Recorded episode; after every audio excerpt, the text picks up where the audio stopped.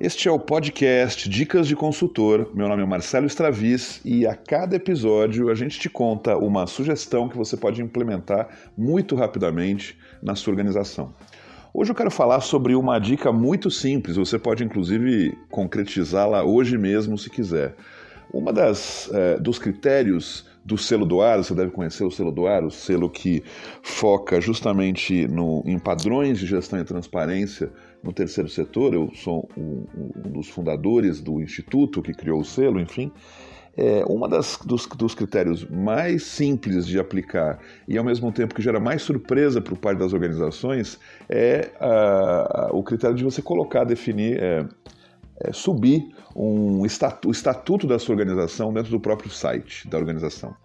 Pode parecer uma coisa banal, é, uma sugestão às vezes estranha para alguns que até perguntam se é isso mesmo.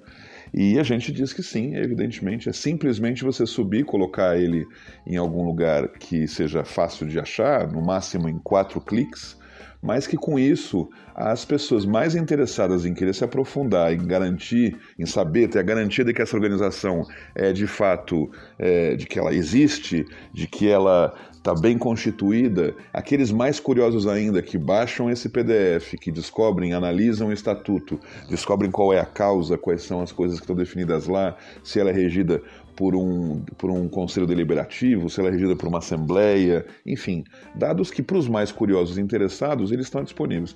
Todo mundo acessa esse, esse, esse PDF, esse estatuto? Não mas muitas pessoas, muitas organizações, muitos doadores simples, a dona Maria que quer doar 10 reais e é uma curiosa, e ela vê que tem a possibilidade de baixar aquele documento, depois ela vai lá e baixa.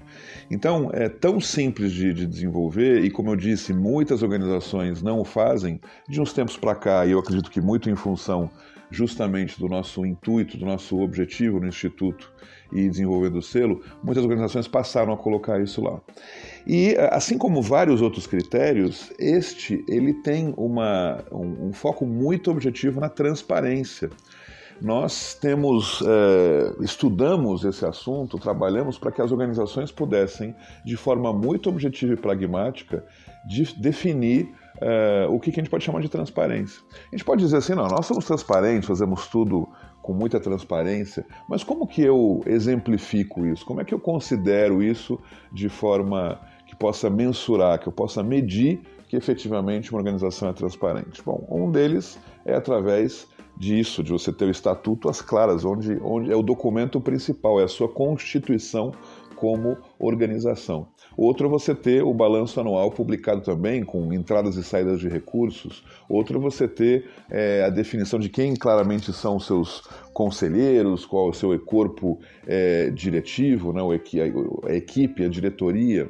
Então, são vários elementos que compõem uma clareza do nosso ponto de vista em relação à transparência.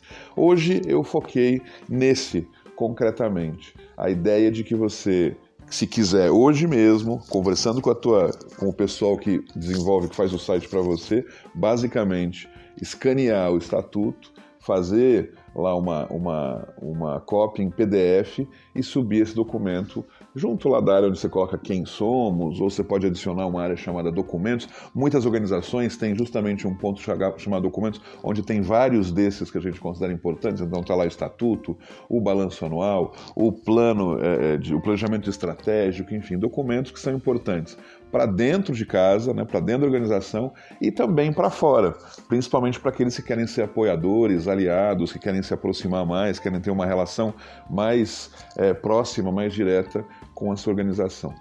Então a dica de hoje é essa, muito simples, muito fácil, e ao você fazer isso, você já ganha um pontinho lá no selo do ar, um dos critérios que o selo estabelece.